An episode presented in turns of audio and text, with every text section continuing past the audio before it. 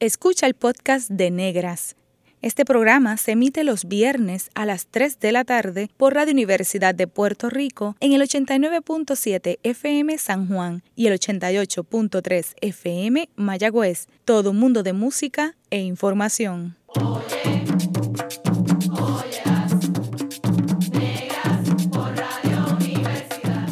Cadena Radio Universidad de Puerto Rico presenta Negras producido por Colectivo ILE, un espacio para visibilizar proyectos antirracistas y educar de forma crítica e informada sobre la negritud y la racialización.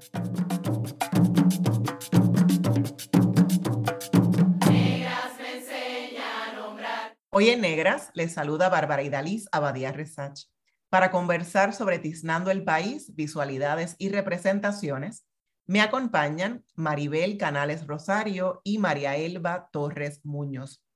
Maribel Canales Rosario es una artista afropuertorriqueña con una trayectoria muy diversa. Maribel no solo es artista plástica, también es profesora y restauradora de bienes culturales. Estudió en la Escuela de Artes Plásticas y Diseño de Puerto Rico, donde hizo su bachillerato en artes plásticas con especialidad en pintura.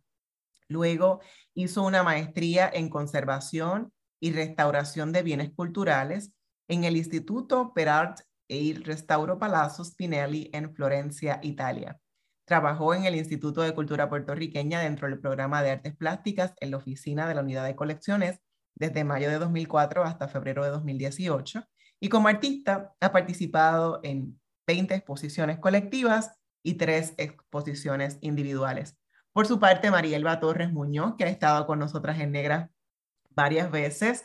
Es un honor tenerla otra vez. Es una académica afropuertorriqueña, directora del Instituto Interdisciplinario y Multicultural, INIM, del recinto de Río Piedras de la Universidad de Puerto Rico y pertenece a la Junta de Directores del Museo de Arte Contemporáneo de Puerto Rico y al Comité Ejecutivo de la Fundación Puertorriqueña de las Humanidades. Marielba posee un doctorado en Historia del Centro de Estudios Avanzados de Puerto Rico y el Caribe y tiene también una maestría en letras iberoamericanas de la Universidad Nacional Autónoma de México. Ha sido profesora y también ha ofrecido conferencias en diferentes instituciones en Puerto Rico, México, Cuba, Brasil y Estados Unidos, especialmente sobre las visualidades afro-puertorriqueñas. Bienvenidas a Negras Maribel y Mariel y Elba, ¿cómo están? Gracias por la invitación, gracias, gracias, gracias, muy bien. Muy bien. Qué bueno, un placer tenerlas con nosotras aquí en Negras. Eh, siempre empezamos con una pregunta básica para, para nosotras, ¿verdad? Que es básico preguntar sobre negritud y, y nos gusta saber de nuestras invitadas cómo fue para ustedes su proceso de adquirir una, una conciencia sobre la negritud, siendo racializadas como mujeres no blancas. Bueno, en mi caso, ¿verdad? Pues yo me crié en un barrio bien pobre, bien problemático en Puerto Rico, que es el barrio Juana Matos en Cataño, en donde se caminaba sobre los mangles y el babote y todo eso. Y eh, en ese lugar se crió también mi papá. Y mi papá criándose ahí bajo esas condiciones, mi abuelita vendía alcapurrias y bacalaíto en el parque y logró que mi papá se hiciera médico en Lunam, fue a estudiar a México, se hizo médico y eh, llega a ese barrio nuevamente, conoce a mi mamá, la trae de México y uno ve las diferencias raciales, pero tú estás envuelta en una comunidad negra. Definitivamente, cuando mi papá regresa, crecemos, vamos en la niñez, mi papá siempre nos decía, pórtense bien porque son negros y a ustedes los miran más que otros. Pórtense bien, deseen a respetar aquello. Yo soy médico, ustedes no son nada. Para que ustedes lo respeten, ustedes tienen que estudiar, tienen que estudiar. Así que la conciencia de la negritud empezó desde muy chiquita. Eh, eh, por un lado, mi papá haciendo, dándonos la conciencia lo que no nos podía dar mi mamá, la conciencia de la negritud y el contexto, y el contexto donde vivíamos, donde la gran mayoría de la población y sobre todo en Cataño es negra. Claro, yo no la sabía teorizar, yo no la sabía verbalizar, yo no la comprendía. Para nosotros todos estábamos donde teníamos que estar y de donde salimos, pero evidentemente la universidad y la experiencia con unos profesores como Isabel Ocenón, que me tocó como profesor, eh, eh, mi querida, mi querida, Dios mío, Piri, Piri, Piri de Luis, Piri Fernández de Luis, una profesora de literatura que nos hablaba de la literatura en las Antillas y ella había visitado el continente africano y cada vez que un estudiante entraba, por aquí va entrando Egipto, por aquí va entrando el Congo, por aquí va entrando tal cosa. Así que de una forma aislada, pero eso me fue componiendo. Evidentemente, eh, mi llegada a México, que era de toda la vida, nosotros no supimos cómo era migrar para Estados Unidos porque no tenía razón. Nosotros los veranos los pasábamos en México. Así que en la comunidad mexicana nosotros éramos las chicas de Azabache. ¿Entiende? Éramos azabache, así que había una connotación totalmente racial. No vivimos eh, la experiencia de Estados Unidos, pero no deja de ser cierto que en México sí hay un racismo, ¿verdad? Ellos dicen que no, pero sí, hay un gran racismo. Eh, yo vengo a descubrir también, después de, estudiar el posgrado en México, una comunidad negra y me uno a la comunidad negra. Por ejemplo, yo pertenezco a la Red Global Antirracista, que tiene su base en Lunán y es una red totalmente internacional. Así que la elaboración de poder conocer y cómo yo poder entender y poder trabajar lo que yo hago hoy, trabajar desde la negritud y desde mi conciencia negra, pues me tomó el conocimiento de una serie de personas, tanto el UNAM y profesores, como este, en la Universidad de Puerto Rico y sobre todo mi mentor, que era medio problemático, pero era divino, este José Luis González. Él tuvo que renunciar a la ciudadanía estadounidense eh, asumió la ciudadanía mexicana y tenía la embajada, tenía la embajada de Puerto Rico en Lunam y fue mi mentor de tesis, fue, era el que nos recibía a todos los puertorriqueños y él nos dio esa, esa, todo eso fue un, un proceder de año tras año, día tras día. Qué interesante, desde Cataño con tu padre visiblemente negro, médico, tu abuelita que vendía en, el parque, etcétera, y tu madre entonces eh, mexicana y esa vida entre Puerto Rico y México, eh, y como dices, con esa em, guía de, de Isabelo, de Piri, de, de, José Luis, etcétera. En tu caso, Maribel, ¿cómo ha sido el reconocerte como una mujer negra?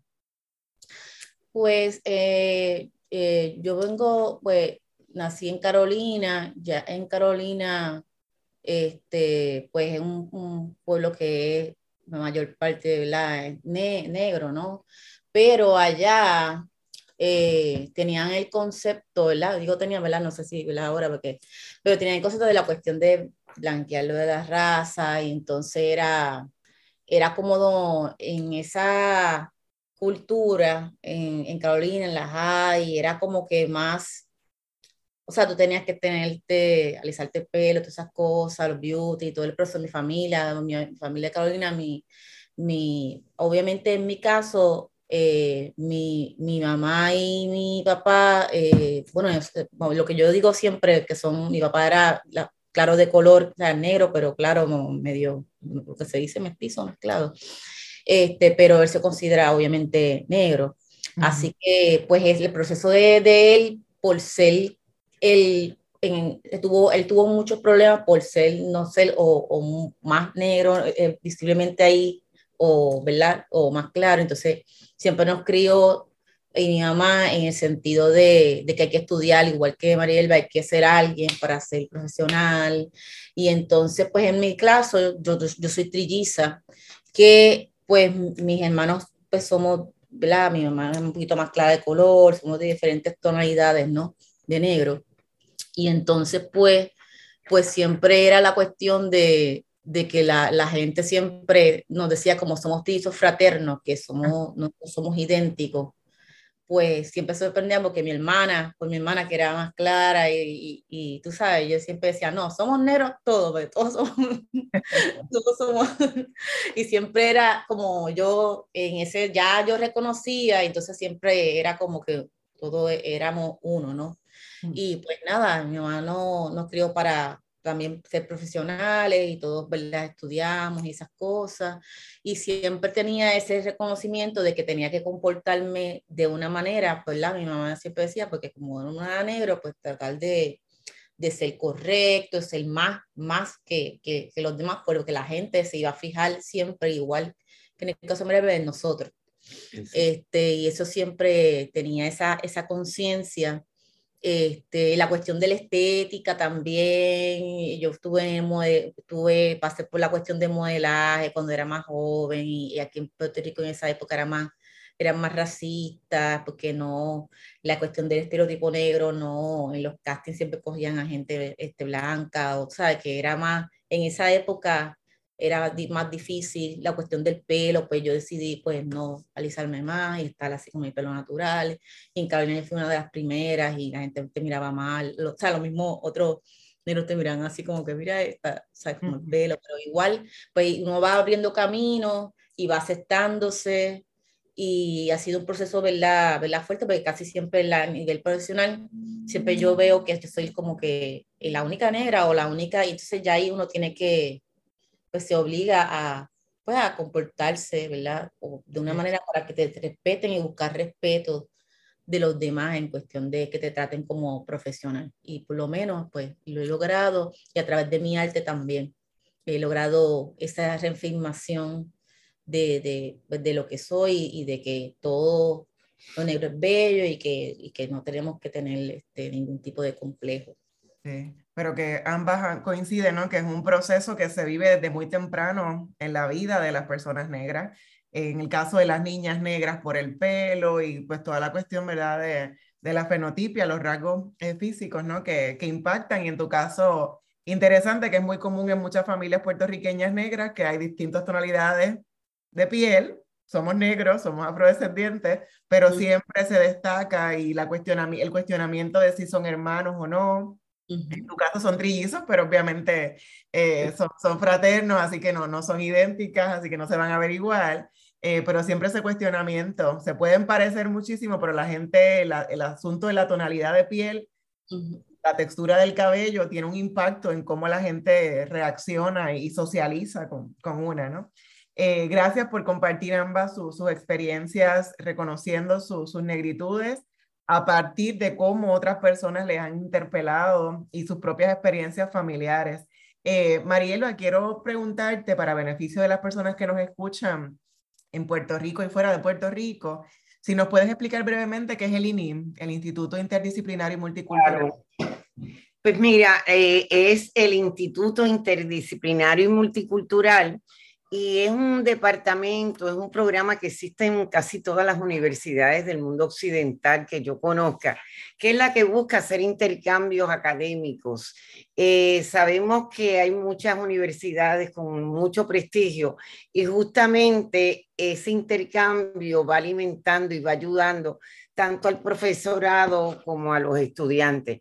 Nosotros lo que hacemos eh, por lo general y en esta temporada de mayo a agosto, es recibir universidades de distintos lugares del mundo, pero claro, por nuestra condición política, las más que vienen son universidades de Estados Unidos, con mucho gusto las recibimos, hacen una inmersión con nosotros y lo hacemos a la medida. Es decir, si viene una universidad y digo un departamento que es de español y lo que quiere es la práctica de la lengua, bueno, pues buscamos la forma de organizarle un programa. Si viene con el interés afro, que lo que está buscando es cómo se relaciona Puerto Rico y la experiencia de Puerto Rico desde lo afro, pues ya tú sabes, vamos a distintos pueblos, hacemos distintas actividades. Si vienen con el interés científico, la biología, la física, el clima, la vida, eh, lo social, cómo ha sido Puerto Rico en términos después de, de María, eh, la Junta de Control Fiscal, como nos tiene horcado, pues son temas que les interesa y lo escuchan otras universidades y hacemos eso. De igual forma, el ININ se encarga de hacer eh, viajes al exterior, hacer viajes al exterior. Eh, recientemente estuvimos en México y visitamos distintos países, hacemos acuerdos con universidades en estos países como hicimos con un, este, el UNAM y otras universidades, vamos a España, hemos ido a Jerusalén. Eso es darnos cuenta que Puerto Rico y, y el mundo es más grande que como decimos acá los puertorriqueños, que yo me voy para allá afuera. A mí me encanta cada vez que un estudiante me dice, me voy para allá afuera, yo le digo, ah, vas para Polonia. No, profesora, para allá afuera. Pero ¿dónde es allá afuera? Italia. No, no, para allá afuera. O sea, que se nos hace el mundo más chiquito cuando es más grande. Definitivo. Qué gran proyecto, qué gran iniciativa de mantener ese intercambio mucho más amplio eh, de, de, ese allá afuera Estados Unidos eh, y de América, que es mucho más que Estados Unidos. claro, claro. Eh, el país, visualidades y representaciones es un programa también del instituto. ¿Cómo surge el nombre y qué es lo que pretende alcanzar este programa? Bueno, eh, desde que estoy en el ININ hemos creado una columna desde la afrodescendencia y estoy desde María para acá, desde el 2017 dirigiendo este programa. Eh, y por lo tanto, hemos, hemos, le hemos dado mucho hincapié al tema de la afrodescendencia, que como tú bien sabes, pues yo también fui parte de los primeros dos congresos del 2015, 2018 y nos dimos cuenta de la gran acogida que tenía el tema. O sea, en el primer congreso vinieron aproximadamente en los cuatro días más de cuatro mil personas y se hizo turismo cultural. Así que eh, optamos por ofrecer estos cursos. Después de eso, nos llega la oportunidad que viene Mayra, y es una gran oportunidad de tener a Mayra Santos con nosotros en el ININ ella hace un brinco a, la Facultad de Estudios Generales, especialmente al ININ, y va desarrollando un programa académico con crédito, créditos y todo eso que se llama Afrodescendencia y Racialidad. Eh, yo me doy cuenta, y un equipo bien lindo que llevamos trabajando en el ININ, que muchas de las actividades que se hacen se formulan a través de la palabra que es tan importante, ¿verdad? Para tú poder explicarte y explicar muchas cosas. Pero como yo vengo de la historia del arte, yo digo, ¿y qué pasó en este otro lenguaje? Nos hace falta el lenguaje. El racismo tiene que ver con las visualidades, ¿verdad? Es algo que actúa desde la vista, etcétera. Y entonces ahí nos dimos cuenta de esta necesidad, se nos acercó la Melon y nos ofrece someter una propuesta, la sometimos y nos dimos cuenta que hacía falta quiénes son las personas que ejecutan las exhibiciones, las exhibiciones en los espacios culturales, en los museos. Así que el ININ va a someter una propuesta a la MELO en conjunto con la Alianza de Museos de Puerto Rico y Espacios Culturales, de tal forma que los espacios culturales eh, pudieran ejecutar esa transformación y esa educación antirracista en espacios que naturalmente, naturalmente, entre comillas, han sido demasiado de occidentales y yo como parte de la Junta entendía que esa era mi función dentro de la Junta, tiznar el país. Así que ahí yo voy hilvanando la palabra tiznando, bueno, porque sabemos que la tiznada tiene mucho significado, ¿verdad? Puede tener significado desde aquel movimiento que hubo, que se, eran los tiznados, que eran los que hacían rebelión en el siglo XIX en Puerto Rico. Tiznar también quiere decir que la olla se ennegrece. Y eso queremos justamente marcar. Marcar que, como dice el colectivo y lee, el que no lo lleva en la piel lo lleva en su ser. Así que aquí no hay nada nuevo que buscar, aquí lo que hay que hacer es visibilizar y representar. Y ese es el significado de tiznar para algunas personas que pues, es un gerundio que surgió el verbo y todavía sigue, porque como estamos dentro de la actuación del racismo, este, tenemos que seguir labrando ese verbo y parte de lo que hace el ININ es la parte educativa. Nosotros tenemos como aliado el Departamento de Educación, en donde ahí hay bullying todos los días en todas las escuelas, y nosotros estamos pidiendo acceso para que las compañeras de colectivo le puedan entrar a distintos espacios del Departamento de Educación y empezar a reeducar y educar dentro de este tema, porque hemos perdido vida con el racismo, ¿verdad? Y no podemos hacernos de la vista larga. Qué importante que es necesario tiznar al país, tiznar el gobierno, tiznar el Departamento de Educación. Así eh, y me encanta el uso de la palabra porque como pasa con este programa Radial Negras, es cambiar la idea que tiene la gente de lo que se supone que es una mujer negra o una persona negra en Puerto Rico, ¿verdad? Y cambiarle a una connotación positiva y humanizada de lo que es ser negro, de lo que es estar tiznado, ¿verdad? Exacto. La idea de estar manchado o sucio. Estamos completamente limpias y, con, con, mucha belleza, con mucha inteligencia y afrosaberes. Así que gracias, Por, por, explicar eh, y, y me gusta mucho ese nombre.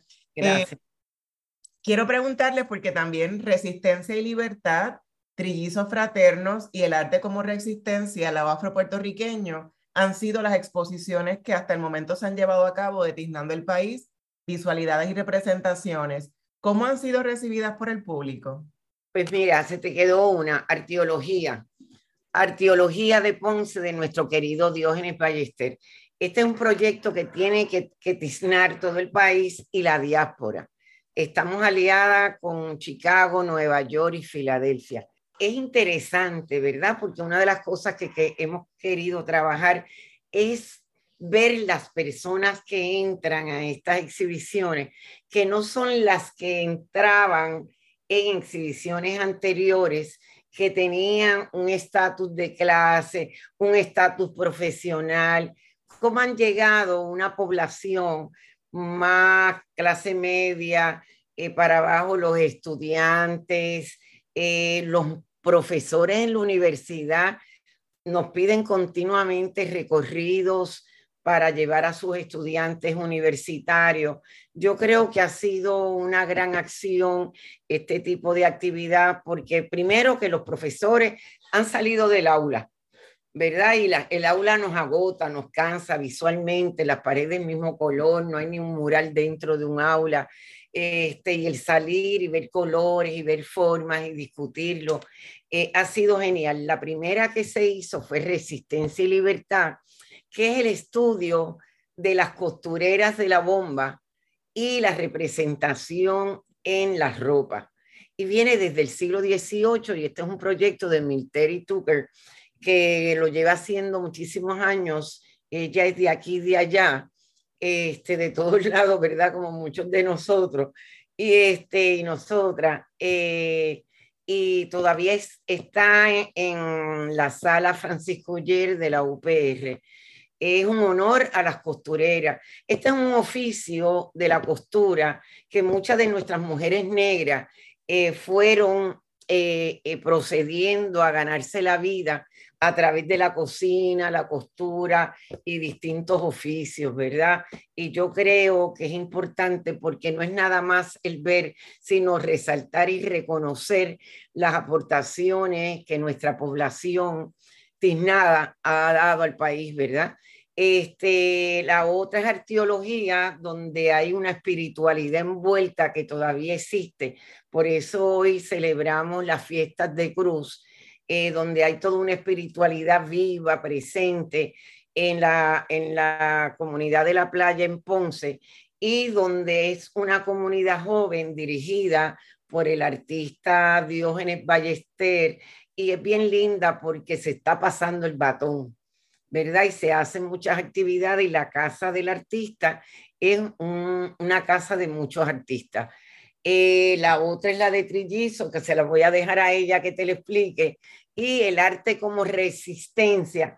Eh, lo afropuertorriqueño, pues en la investigación yo llevo fácil casi como 10 años en esta investigación, estaba loca por hacerla como obra, este, exhibición, me di cuenta que carecemos de mucha información desde que llegamos, desde que se tocó suelo por nuestros ancestros, eh, esta comunidad que llega, explicarle a nuestros jóvenes cuán terrible fue, cuán terrible fue el proceso de ganarse la libertad.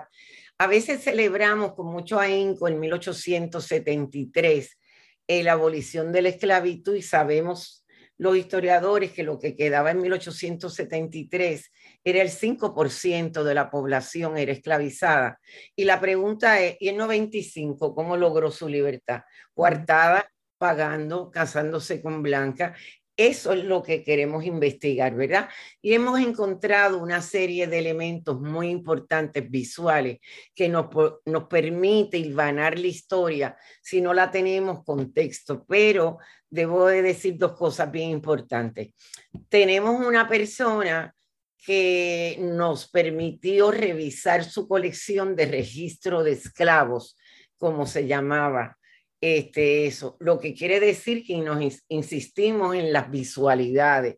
Los marcaban según los veían, ¿verdad?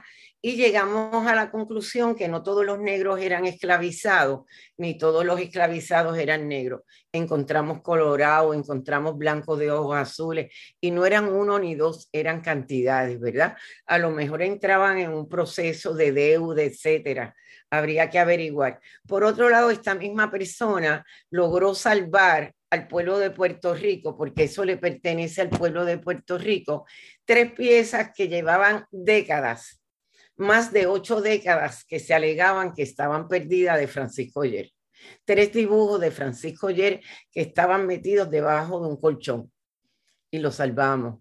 Y ya está en exhibición. El negro flagelado, que Francisco Yer se convierte en nuestro abolicionista desde el pincel. El 90% de la obra de Francisco Yer trata sobre la situación del afrodescendiente. Eh, eh, ha sido una investigación muy interesante, muy agradable.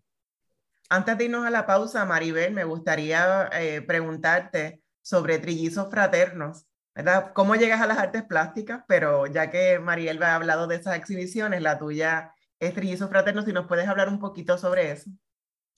Sí, eh, Trillizos Fraternos tiene que ver, eh, tiene que ver más una exposición que es introspectiva, que tiene que ver de mí, es como un yo presentándome a la, a la sociedad como, como trilliza, como parte, como mujer negra, este, este, mujer este, puertorriqueña independiente y cómo ser trillizo como, como yo, como, ¿verdad? como persona, me identifica, ¿no? Y es parte de, de, mi, de mi todo. Entonces, hablando de, si voy a hablar de mí, y hablando de la cuestión de la racialidad, como conté al principio de mi, de mi niñez, pues entonces mi obra es, es un grupo de autorretratos, retratos y otros autorretratos que yo le llamo retratos sin sujeto, que son los espacios cotidianos, donde yo me presento como un hogar, ¿verdad? El, hogar, el ejemplo de, de, del hogar puertorriqueño, clase media, eh, mujer, ¿verdad? Media, media trabajadora, donde todos tenemos, todos los puertorriqueños, clase media trabajadora, traemos más, más de un trabajo, como yo lo tengo, y como es la cuestión de lo común, a presentar la cuestión de, de los, estos retratos íntimos eh, de, de, la cuestión del hogar, como yo me presento, ¿no? Este, tengo el atrevimiento de, de ser bien honesta, de, hablar de lo íntimo, de, de enseñar fotos retratos de mi, de, mi padre y mi madre, de mis abuelas, de dónde vengo, de mis raíces y cómo yo lo presento como una familia común puertorriqueña, ¿verdad? Que somos, ¿verdad?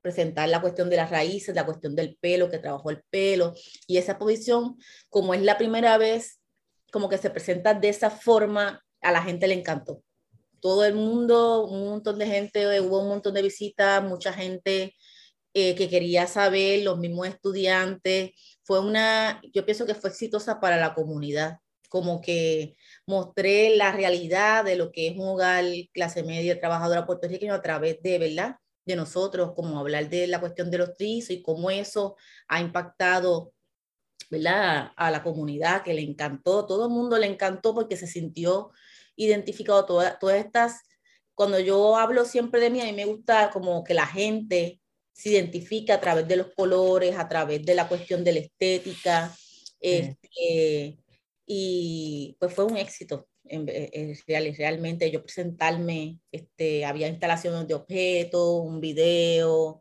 este, eh, retrato medio mixto, con, mezclado con fotografía. En verdad, eh, tuvo una acogida mejor, ¿verdad? De lo que yo esperaba y como que eh, fue más educativa también.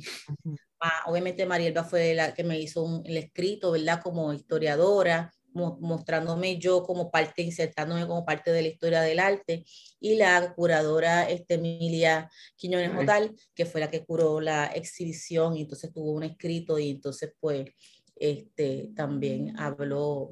Fue parte de, de esa curaduría. Yo quisiera decir una línea nada más. Yo creo que la obra de Maribel es bien importante porque verdaderamente se contrapone a la teoría esa de la gran familia puertorriqueña que se inventaron en la década del 30. Pues ella hace una alusión a la gran familia afro-puertorriqueña, que somos los constructores del país. Y eso tiene su encanto. Definitivamente, qué gran aportación eh, Maribel y Marielva y, y, la curadora también de esa exhibición en particular de Trillizos Fraternos. En breve regresamos con Negras y continuaremos dialogando con Maribel Canales Rosario y María Elba Torres Muñoz en torno a Tiznando el País, visualidades y representaciones. Sigue en sintonía con Radio Universidad de Puerto Rico.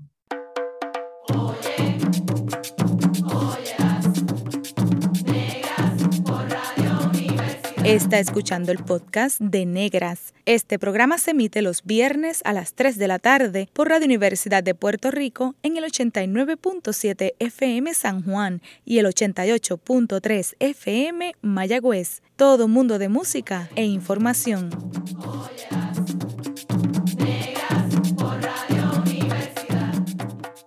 Usted está escuchando Negras inspiradas en las grandezas de nuestras ancestras. Les habla Bárbara Badía Resach. Hoy converso con Maribel Canales Rosario y María Elba Torres Muñoz sobre Tiznando el País, visualidades y representaciones. En el segmento anterior, María Elba nos estaba contando sobre el proyecto Tiznando el País, visualidades y representaciones, las exhibiciones que ya se han llevado a cabo.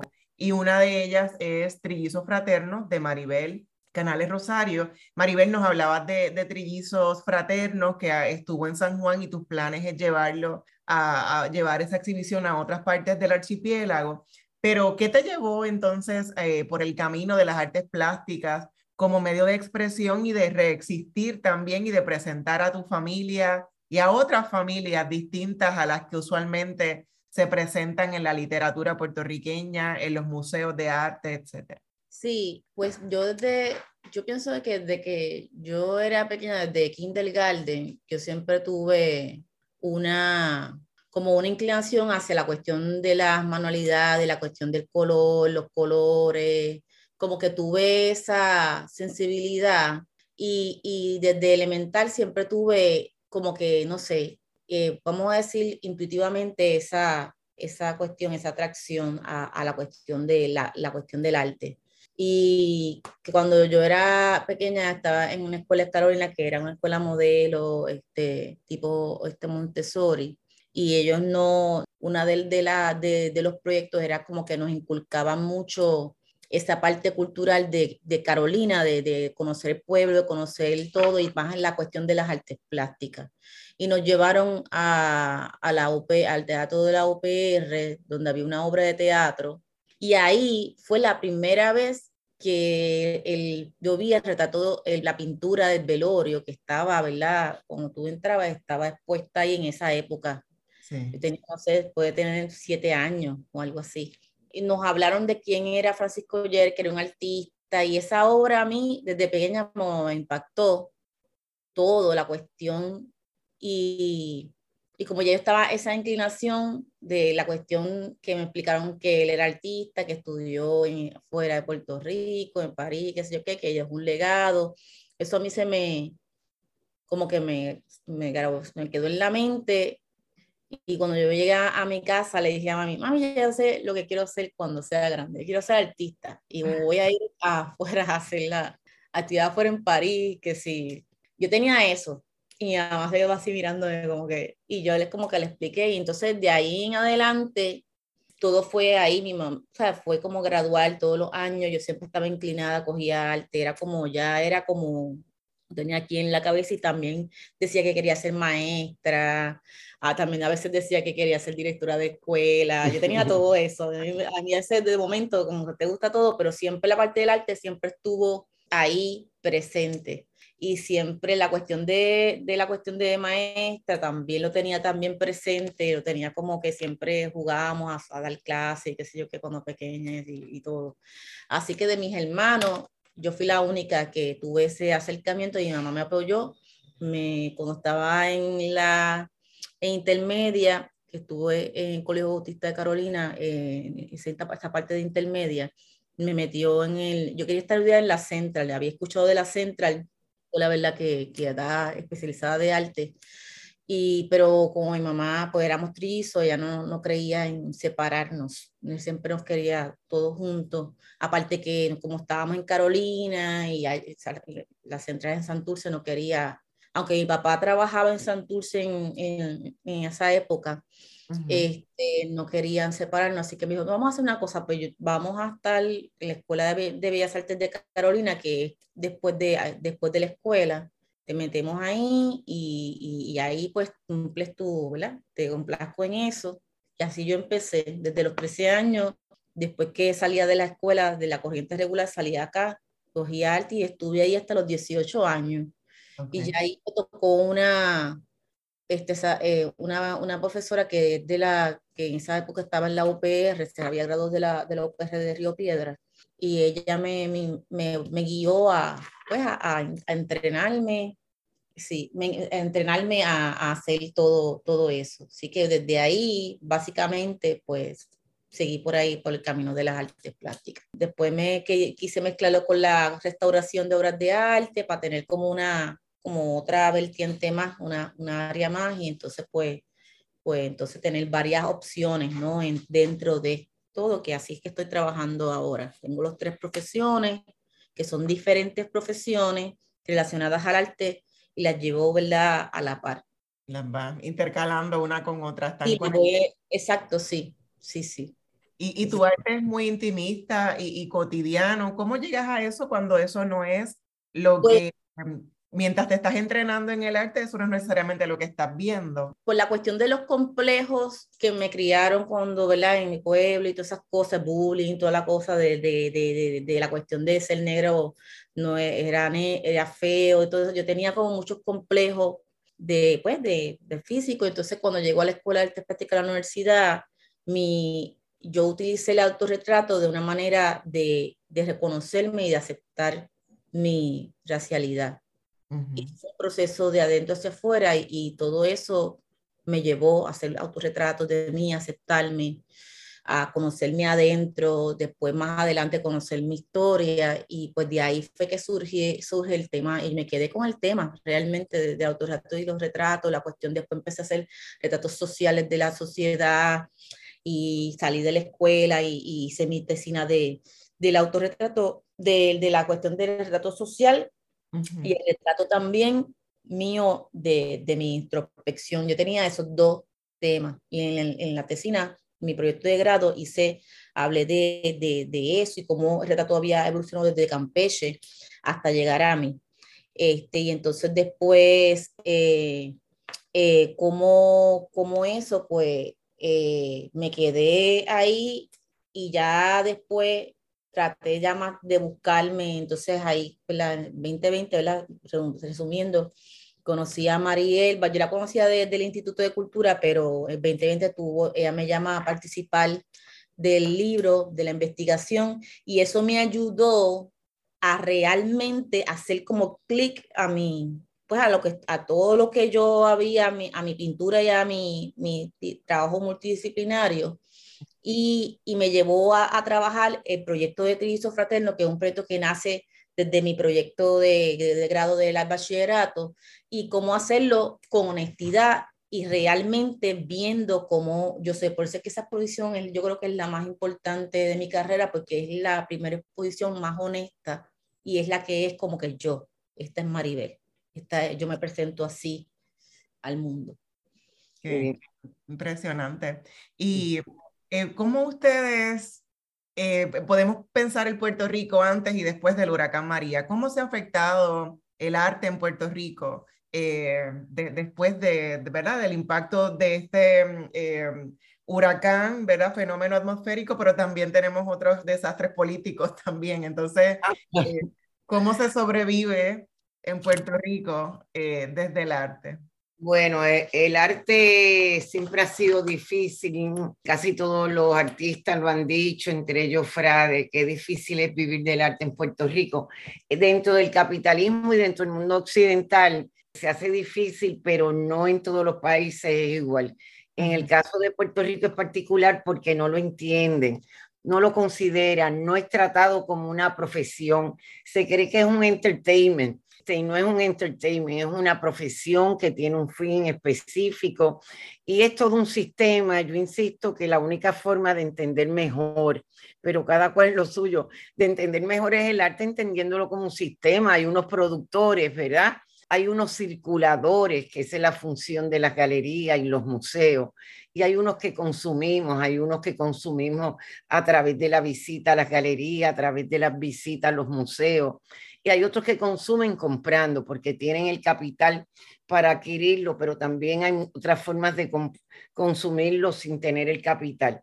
Y no se entiende cuán importante es el arte para la salud, salud mental, para, para el desarrollo profesional en la investigación de un libro que también tengo que se llama El arte y y vuelta, que trata sobre la circulación del arte, cómo circula el arte en Puerto Rico, ¿verdad? Sabemos que tenemos excelentes productores y hoy en día somos un palo, somos un palo, sobre todo en Estados Unidos, la presencia puertorriqueña y es reconocida en muchos museos pero eh, no entendemos la circulación y mucho menos la, el consumo.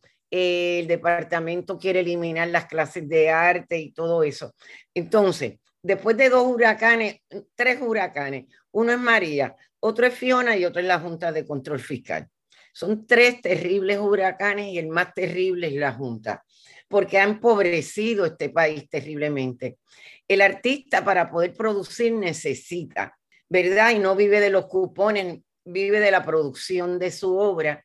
Y verdaderamente, si no tienes personas que te compren, ¿cómo tú vas a tener ese dinero necesario para convertirlo en material?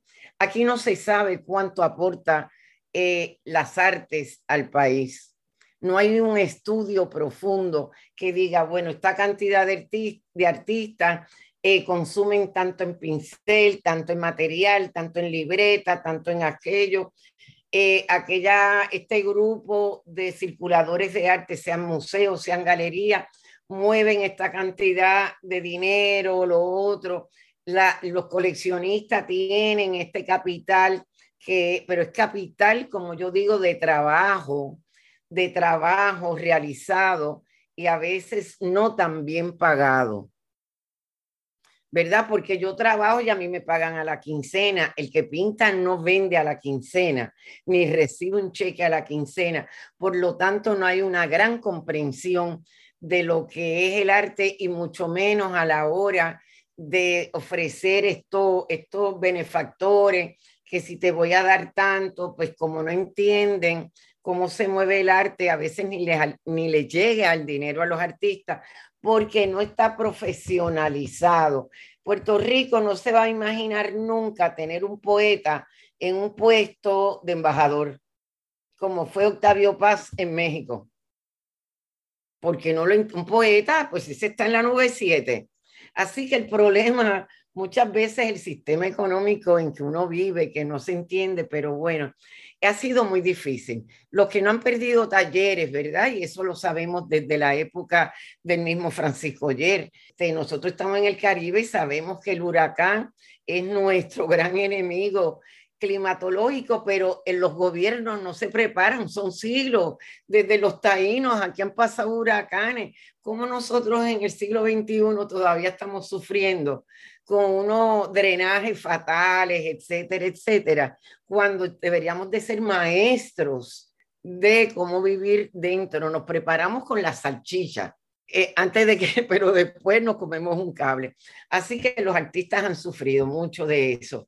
Evidentemente, pues las galerías al no poder vender, que sobreviven de eso, pues tienen que cerrar, pues eh, empieza un círculo de abre y cierra hoy abre una nueva, pero no sabemos cuánto dura y aquella que teníamos antes, pues tuvo que cerrar porque no pudo vender. Y los consumidores, los, los coleccionistas que tienen que tener un, alto, un sobrante económico, pues tienen que resolver sus hogares o lo de su familia y tienen que tener unos gastos. Por lo tanto, el arte para muchos no es prioridad. ¿Verdad? Se convierte en lo que he llamado un lujo y sabemos que el tratamiento sobre todo que se ha dado en el mundo occidental respecto al arte es que el arte le sirve a los poderosos. O sea, eh, eh, las colecciones de arte de, los reyes de Inglaterra lo hicieron a través de lo que se llevaban en las invasiones. ¿Verdad? Y después lo comparten con un público. El arte hay que entenderlo, no es tan fácil, pero hay no es nada más la producción. Así que el sufrimiento existe hoy y con la Junta de Control Fiscal peor todavía, ya no es el clima, sino que está empobreciendo y nos está negando el espacio. Nosotros cada vez nos estamos achicando.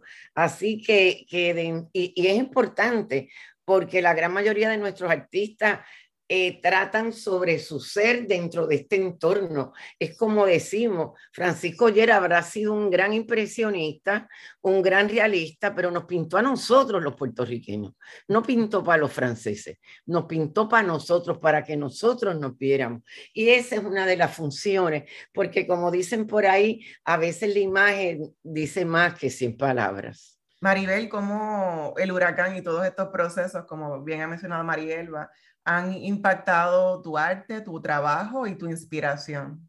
Bueno, en el, cuando vino María, yo, eh, yo estaba en un taller y, y, y, hubo, lo, como más o menos se perdió y tuve que, tuve que salir del taller porque era un coworking y ya por la, los dueños de María, pues tuvimos que salir de ahí. Después yo cambié a otro, pues obviamente María fue un periodo que para todo el mundo no hubo, yo no tuve tanto producción sí, boceteé un montón y eso, pero estuvo como, fue como un paréntesis para todo el mundo, pienso, la cuestión de la energía eléctrica y toda la luz y toda la cosa, el trabajo. Y también después de, sí, después de María, yo, yo antes, de, antes de María pasé un proceso de salud bien, bien, ¿verdad? Una recaída bien fea en una condición que tengo rara. Y entonces yo llevaba como ese cambio de lo que me pasó de salud y estaba como, en mi cuerpo estaba como una metamorfosis después de la recuperación y qué sé yo, después vino María, que perdí la cuestión del taller, me cambio a otro taller y fue un proceso como más de, de introspección y aproveché de hacer estos bocetos y, y, y, como que a trabajar la cuestión, ¿verdad? Más mía como mujer, ¿no? Y después de eso decidí dar, decidí, decidí, entonces ahí fue que yo salí en María, fue que decidí tomar la decisión de irme del ICP, de la colección, porque pensé después de todos esos procesos de la salud que estuve casi bien, bien delicada y después María y todo, dije, no, ya, voy a, voy a hacer lo que quiero hacer. Y sí, aprendí un montón en la colección del instituto y me sirvió para trabajar el área de la cuestión de la conservación y la restauración y ayudar a la colección a, pues, a, mantenerla, custodiarla, ¿verdad? Y, pude cumplir, pude aportar, porque el instituto fue quien, quien me beca para, para ir a Italia. Tenía esa deuda, ¿no? Con ellos y quería ayudar realmente eh, con, ¿verdad? con mis estudios allá, ayudar a, a la colección, a hacer, y, y, lo logré, ¿no? Y tuve la experiencia, este, un privilegio obras que están bien custodiadas con profesionales, al contrario de lo que dice la gente, se mantuvo, o sea, yo estuve ahí como en, en esa parte de, de, de, de, auxiliar de registro, pero también ayudando a conservar a cuestiones, la, a la restauración y esas cosas. Y fue una experiencia para mí eh, de, pues, de crecimiento y de también de desarrollo a la cuestión de esta otra parte de mi faceta de conservadora restauradora, ¿verdad? De bienes culturales que ahí pues pude estar. Y fuera de eso, pues ya después vino la cuestión de, pues de, de trabajar conmigo, la pandemia, y entonces ahí ya vino el, la revelación de yo ser más honesta y entonces sí me inspiró a, hacer ¿verdad? el proceso de esta exhibición de televisión. Y ustedes nos han hablado, y eso que acabas de mencionar, Maribel, sobre cómo han utilizado el arte para rehumanizar, para pensar en la reexistencia, eh, principalmente visualizando y representando las negritudes. ¿Cómo, ¿Cómo las artes nos proyectan hacia nuevas posibilidades, a nuevas sociedades eh, y superan opresiones sistemáticas como el racismo y el patriarcado heteronormalizado? Pienso que, que, el arte como medio de expresión, ahora hay un, eh, ah, yo pienso que en Puerto Rico está, está pasando una, un, como un reconocimiento más, más de, no del gobierno, sino de la sociedad como tal, de, de cuestión de, de, los jóvenes, los adultos y todo, toda la cuestión de los artistas urbanos en la cuestión del muralismo, toda la cuestión de, pues, la cuestión de, la cuestión de estas exposiciones de, de racialidad, de las exposiciones de, de, feminismo. Este, pienso que el arte ahora mismo está en un auge bien importante donde hay mucho reconocimiento, pero más de la sociedad, ¿no? En, en todo su... Y pienso que sí, eh, a través del arte se ha ayudado y se ha logrado mucho en la cuestión de la educación, ¿no? En la cuestión de, de pues de la cuestión de, la, de ser uno mismo, ser auténtico y, y, a la gente ha tenido buena acogida. Yo pienso que sí. sí. Pienso que, que sí, este, en ese sentido sí. Bueno, yo pienso, este, Bárbara, eh, que siempre ha existido el arte nuestro siempre ha existido y bueno, se dice que el padre del arte en Puerto Rico, en Campeche, queda claro, ¿verdad? Cómo Campeche pintaba al otro y cómo Campeche se pintaba a él como negro en distintos cuadros. Lo que pasa es que como nuestra educación es tan ajena a nosotros, entonces pues al no vernos pues verdaderamente no es que sea nuevo, es que nosotros estamos abriendo las cortinas y las puertas a través de esta experiencia y se lo agradecemos también, yo se lo agradezco mucho al decenio. El decenio ha hecho que muchos países en América Latina y en distintos lugares pues nos preocupemos por lo que somos y por lo que hemos dejado de ser y por lo que nos, hemos, nos han negado. Y una de las cosas que nosotras hemos hecho, Maribel me ha ayudado muchísimo en eso, es que nosotros queremos ver la, la historia del arte desde nuestros ojos. Es decir, si yo veo al velorio y lo miro y lo miro y me veo, pero cuando leo los libros de historia del arte no me veo, en, ahí hay algo aquí hay algo, aquí hay algo turbio.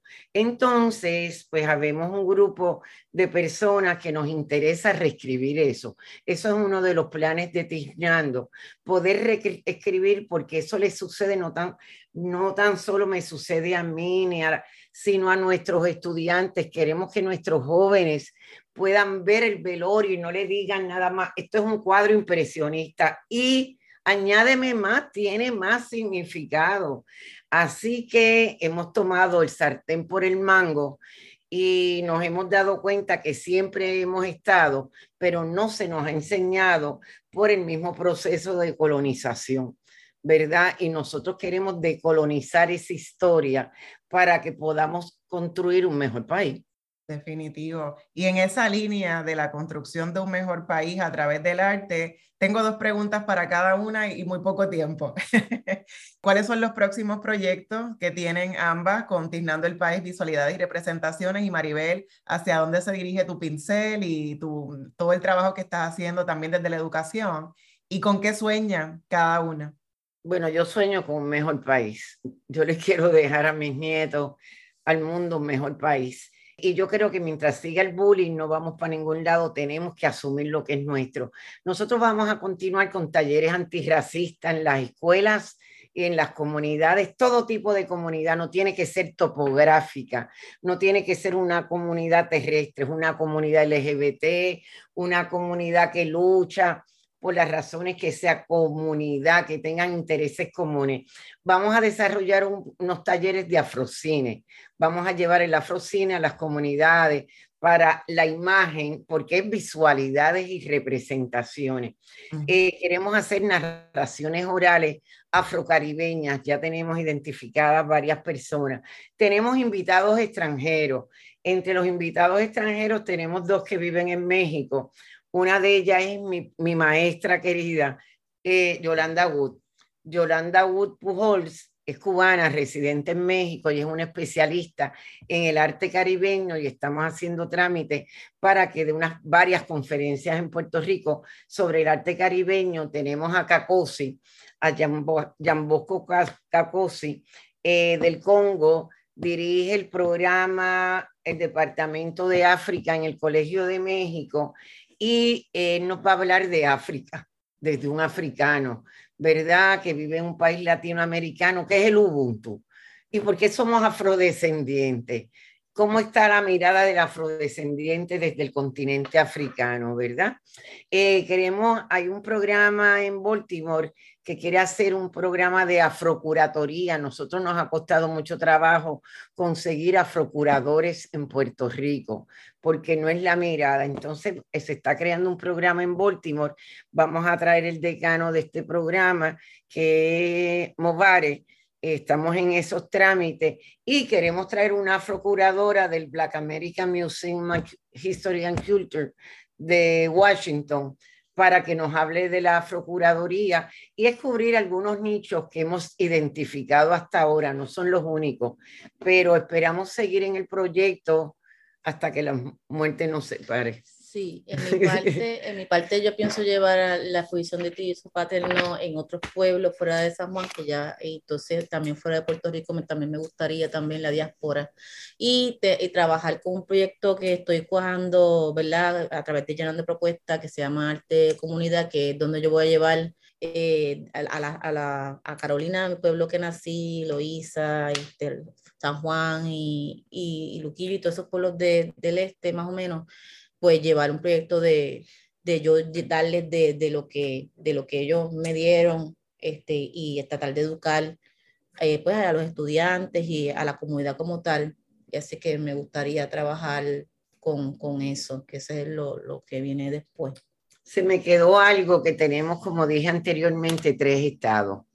Esto va a seguir y son nuestros aliados en Estados Unidos que Chicago, que vamos a empezar a trabajar con Chicago en el 2024, tenemos varias actividades, tenemos Filadelfia con el taller boricua, el taller puertorriqueño también en Filadelfia, y estamos ahora en vías de organizarnos para Nueva York. Wow, hay mucha eh, tela de donde cortar y mucho que tiznar en Puerto Rico y fuera de Puerto Rico. Gracias Marielba y Maribel por una clase magistral sobre arte y cómo reexistir en Puerto Rico como personas negras y afrodescendientes. A la radioaudiencia les invito a visitar tiznandoelpaís.org para que sepan más sobre este proyecto y qué otras exhibiciones estarán presentando.